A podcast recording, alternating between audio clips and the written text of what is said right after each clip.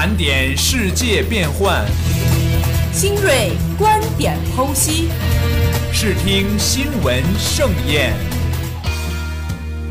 学生视角听遍风云。欢迎进入盘点新视听。Hello，大家好，这里是梅南之声广播台，在每周一下午与您准时相约的盘点新视听，我是主持人卢峰。转眼间啊，又到了一年一度的毕业季，那么愈演愈烈的人才争夺战开始了。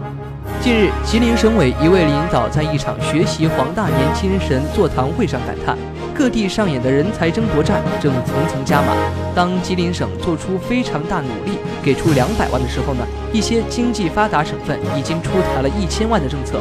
这是不是一种导向？除了房子、补贴和编制外，还有什么办法让人留得好、留得下？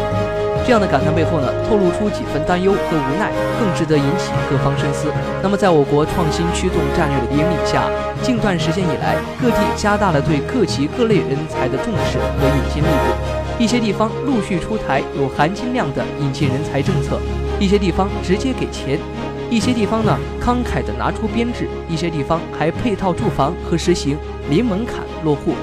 为的呢，就是让人才能够光顾当地、扎根成长、干事创业。然而，愈演愈烈的人才争夺战正在被金钱待遇绑架。一些地方在引进人才的过程中啊，过于强调金钱和待遇，片面将引进人才与金钱待遇挂钩，对一些境内外高端人才开出少则百万、多则千万之多的承诺。这不仅偏离了人才引进初衷，还间接导致少数人才迷失了方向，以追求身价和金钱待遇为荣，以追求安逸的工作环境为目标。其实啊，这不是一个好现象，尤其需要引起各地的高度重视，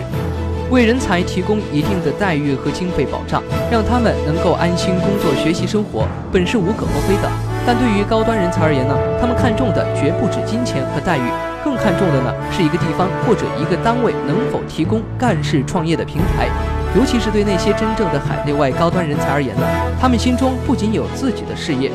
还有把自己所思所学奉献给民族复兴事业的愿望，那是一种强烈的使命感和责任感，是任何金钱和待遇无法衡量的。王大年放弃国外优渥待遇，回到经济欠发达的东北地区艰苦奋斗。靠的就是科技报国的雄心壮志，看重的就是母校吉林大学为他提供了一个干事创业的平台。也正是因为这样啊，他才取得了如此大的成就，成为社会各界学习的楷模。那么从钱学森到黄大年，我国一代代科学家体现出一种伟大的精神力量，那就是为国为民的理想信念，那就是到祖国最需要的地方去建功立业的崇高追求。对于地方政府而言呢，引才的资金不是天上掉下来的，有关部门花这些钱有没有经过充分的讨论和论证？实际上，与其光在引才上花钱，不如多在推动全社会形成尊重知识、尊重人才、尊重创造的良好氛围上下功夫。不如把服务保障措施和干事创业的环境建设好，不如多给人才创造一些可以施展才华的机会。试想，如果一个地方用重金和待遇把一位人才引到了该地，该地却三天两头闹雾霾，交通拥堵是常事儿，马路拉链天天有，停电停水总发生，营商服务环境啊老不好，事业发展无人问。可以设想啊，绝对没有人会在这个地方长期待下去，人才也难以发挥应有的作用。近年来，一些城市正是凭借优美的生态环境、良好的人文环境、优质的营商服务环境，吸引了无数高端人才纷至沓来。这是任何金钱和待遇都买不来的。那么不可否认的是啊，与过去相比，各地能够重视人才待遇问题呢是好事儿，至少说明各级领导干部爱才、引才、惜才的观念得到了很大提升。但如何用好人才还是一门大学问，不仅不能仅仅以市场经济那一套来评价人才，更不能让金钱和待遇成为吸引人才的唯一手段。在通过待遇吸引和留住人才的同时呢，适当让金钱因素降降温，及时纠正正在引才过程中出现的政策导向问题，多措并举，综合施策，让引进和留住人才政策回到正常的轨道，最大限度地避免恶性的人才竞争。相对于发达地区而言呢，欠发达地区要坚定用理想信念留人的理念，不去跟风拿着本就不多的资金随意挥霍，而是要大力倡导黄大年心有大我、志成报国的奉献精神，努力创造良好环境平台，让那些真正的人才脱颖而出，让人才因信仰而执着，因热爱而眷恋，进而为建设创新型国家提供坚强支撑。那么近日啊，有这样一条诈捐的新闻引起了大家的注意，说的是河南太康三岁女孩王凤雅被确诊患有视网膜母细胞瘤，其母啊为她在水滴众筹网等网站上啊平台筹了至少十五万元，但是网友发现这些善款呢并没有被用来救治王凤雅，而是用来给她哥哥到北京做兔唇手术。近日王凤雅不治离世，其家人行为也引起网友愤慨。这其实是一场双重悲剧。据介绍呢，王凤雅刚被确诊时呢，仍有治愈的可能。相关报道呢却指出，其家人一再拖延治疗。在相关描述中呢，他母亲啊一直在网上到处筹款，另一边呢却只是带他到乡镇卫生院挂盐水，让人心寒。但是啊，这里头的是是非非以及家属的心理感受，可能要比网友想象的复杂。比如最新消息称。王凤雅家人为其在网上募捐所得仅三点八万元，而不是网传的十五万元，而且也不存在拿善款为哥哥治疗兔唇的事情。哥哥的手术费用啊，实际上是由嫣然基金支付的。如果王凤雅的家人冷血到不仅没有把捐款用于为他治疗，反而利用他来进行网上募捐，把这称作骗捐、诈捐都不为过。但是这里并不排除一种可能。那就是王凤雅的病情啊，已经恶化到无法治疗的地步，所以她的家人停止了继续治疗。那么还有一种可能就是王凤雅家人一开始并没有想着要欺骗网友，只是随着对病情的了解呢，以及拿到捐款之后，心里也发生了变化。由于王凤雅的不幸离世啊，让家人如今陷入巨大的纷争之中，在网上备受谴责，这何尝不也是一种悲哀呢？其实这也反映出啊，网络平台的募捐规则存在一定的漏洞。如果相关规则更严密一些，是有可能防范类似情形的。在捐赠人与受助者之间，应该有一道规则的防火墙，这样啊，才能够保障捐赠人的爱心不被利用和欺骗，也才能防范受捐者因为种种原因不当使用捐款或者恶意侵吞上。如何既方便快速地把善款交给急需的受助人，又能够防范善款被挪用侵吞，确实啊，是眼下一个普遍难题。款打得慢了，捐助对象可能得不到及时救助，网友呢也要责备平台动作迟缓、效率低下。款直接打到捐助对象账户呢，又很难保证每一分钱都用在了迫切所需的地方。此外呢，把钱打到医院账户也可能产生新的麻烦和问题，而且医院也未必愿意担负起这个责任。所以在捐助者、受助人、募捐平台三者之间。其实还应该有一个第四方角色的介入，比如慈善公益组织。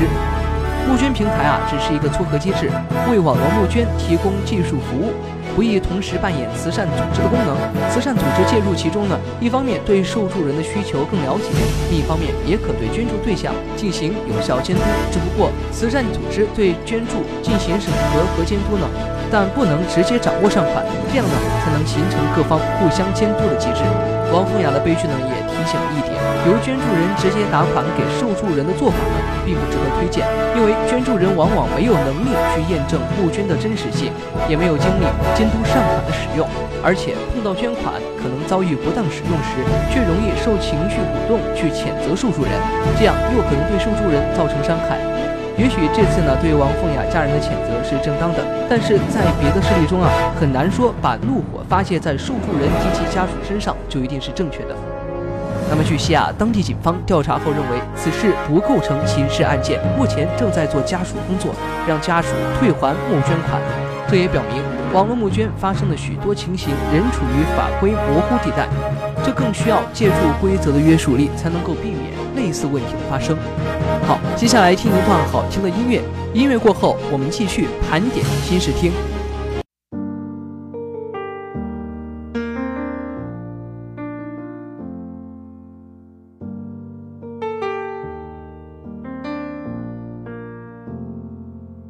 怎么了？怎么了？一份爱失去了光泽，面对面，背对背。反复挣扎，怎么都痛。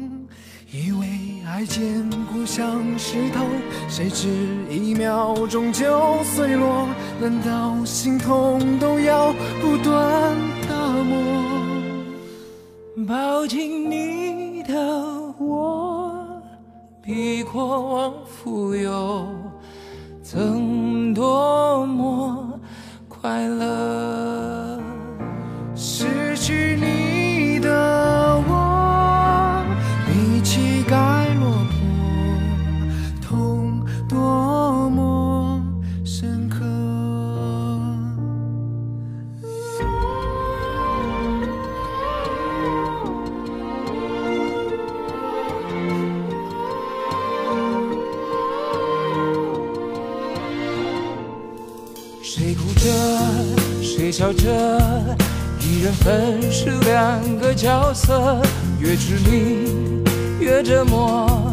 回忆还在煽风点火，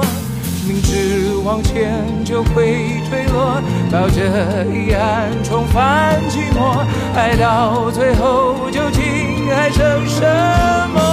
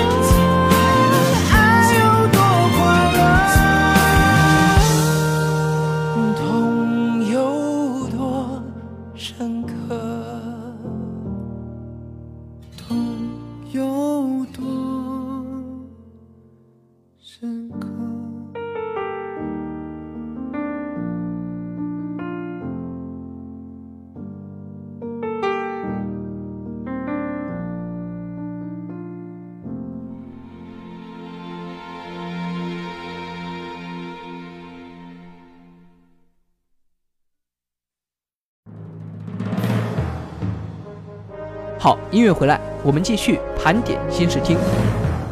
近日啊，又发生一起幼童被遗忘在校车内身亡的悲剧。那么，在五月二十四号早上，武汉江夏藏龙岛一家私立幼儿园的司机在接送孩子后呢，将一名四岁半的幼儿遗落在车上。八小时之后啊，当天下午发现孩子昏迷在车子的过道上，孩子被紧急送往医院，后经抢救无效死亡。每一起幼童被遗忘校车内身亡的悲剧呢，情节都大同小异，甚至几乎一模一样。每一起幼童被遗忘校车内身亡的悲剧发生后呢，人们除了无比痛心和对责任人员出离的愤怒，也会从大体相同甚至完全一样的角度总结教训，认为麻痹、粗心、责任心缺失是杀死幼童的凶手。以武汉发生的这起悲剧为例啊，有权威媒体发表评论：别再让麻痹毁掉生命。认为无论司机还是老师乃至园长，只要有一个人稍微上点心，就可避免悲剧。但偏偏所有的环节都失陷了。的确，从司机、随车、照管人员到幼童所在班上的教师，再到幼儿园其他教师，以至幼儿园园长，只要其中任何一个人多一点责任心，不那么粗枝大叶、麻痹大意，就可以通过对相关环节的检查、把关，发现少了一个孩子，进而回溯倒查到校车环节，悲剧就完全可以避免。然而，为什么总有一些地方的幼儿园校车司机、教师、园长粗心麻痹、责任心缺失，屡屡酿成幼童被遗忘校车内死亡的惨痛悲剧？在保障幼儿园校车乘车安全问题上，为何不能采取切实有效的措施，增强相关人员的责任心，最大限度遏制有关人员的粗心麻痹，尽最大努力避免幼童被遗忘校车身亡的悲剧发生？人们做任何一件事情啊，增强责任心和避免粗心麻痹都至关重要。但增强责任心和避免粗心麻痹，不能只靠抽象的讲道理，而必须要有具体的工作措施和机制予以保障，要有看得见、摸得着的抓手和着力点。比如，为预防火灾和学会火灾发生后逃生自救，很多单位都请消防人员对员工进行培训，并组织员工参加预防火灾和逃生自救演练。同样的道理，为保证幼儿园校车乘车安全，幼儿园政府主管部门及相关监管部门、职能部门应当按照法律法规规定，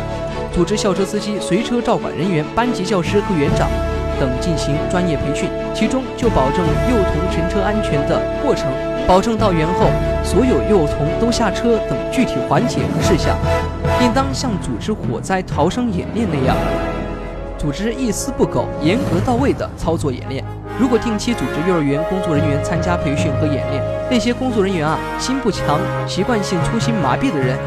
也能够通过培训和演练增强责任心，尽可能遏制粗心麻痹。那么这样的培训和演练啊，就是看得见、摸得着的工作抓手。而二零一二年四月五号，国务院发布实施的《校车安全管理条例》，初步为保障校车乘车安全，明确了工作措施和工作机制。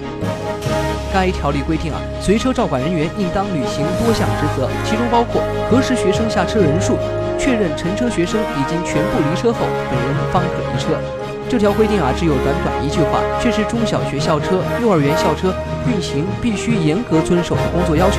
是校车司机、随车照管人员及相关管理人员必须定期培训和演练的操作规范。校车司机、随车照管人员等之所以。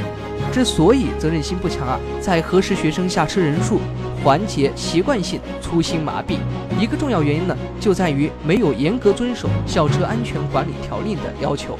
没有相关环节进行定期培训和演练。从这个意义上说啊，幼童被遗忘校车内身亡悲剧一再发生，杀死幼童的凶手啊，其实不只是责任心缺失和粗心麻痹，而是有关人员有法不依、违规操作，以及相关部门执法不严、监管不力。幼童被遗忘校车身亡悲剧为何一再发生？严厉追责的同时啊，必须进行严肃的反思。那么最近啊，《人民日报》发表过这样一篇刊文：不放过有问题的干部，也不耽误没问题的干部。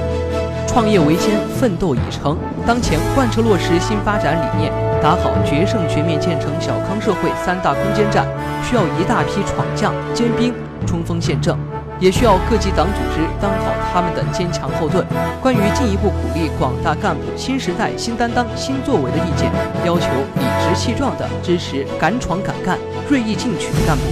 释放出了为担当者担当、为负责者负责、为干事者撑腰的强烈信号。干事业总是有风险的，不能期望每一项工作只成功不失败。为担当作为者撑腰鼓劲，关键是要按照习近平总书记提出的三个区分开来要求，建立健全容错纠错机制，宽容干部在改革创新中的失误错误，要妥善把握事业为上、实事求是、依纪依法、容纠并举等四个原则。结合动机态度、客观条件、程序方法、性质程度、后果影响以及挽回损失等六个要件，对干部的错误进行综合分析，区分清楚干部是出于公心还是源于私利，是无心之失还是有心之过，是履行程序还是破坏规则，是遵纪守法还是违法乱纪。对大胆探索、先行先试，不是有令不行、有禁不止的，出于担当尽责，没有为个人、他人或单位谋取私利的，由于不可抗力，难以预见等因素，不是主观故意的，经过科学决策、民主决策程序的，不是个人专断、一意孤行的，处置突发事件临机决断、事后及时履行报告程序的等等啊。经研究认定，属于应该容错的要大胆容错，真正做到未勇挑重担、开拓进取的干部撑腰可进。那么宽容啊，其实也不是纵容；保护呢，也不是庇护。容错是要有前提和底线的，是在纪律法律框架内的容错，不是什么错都能够容的。要坚持在依纪依法的前提下容错，划定可容的边线和坚决不容的红线底线，既不能不问青红皂白打棍子，也要防止把容错当成一个筐，什么错都往里边装。要防止混淆问题性质，要拿容错当保护伞。搞纪律松绑啊，对胡干盲干、打着干事旗号违规违纪者，要注意甄别，严肃查处，绝不能够一干容百丑。那么关心关爱干部，理直气壮地为干部撑腰鼓劲，各级党组织和领导干部责无旁贷，必须以担当带动担当，以作为促进作为，要把以习近平同志为核心的党中央关心、爱护、鼓励干部的各项措施啊，要求落实到具体人、具体事儿、具体工作之中。让吃苦者不吃亏，流汗者不流泪，担当作为者没有后顾之忧，切实增强广大干部荣誉感、归属感、获得感，引导更多的干部人才心无旁骛、义无反顾地撸起袖子加油干，专心致志地为党和人民干事创业、建功立业。好了，那么本期的节目啊，到这里就和大家说再见了。主持人卢峰，编导吴佩锦，我们下期同一时间不见不散。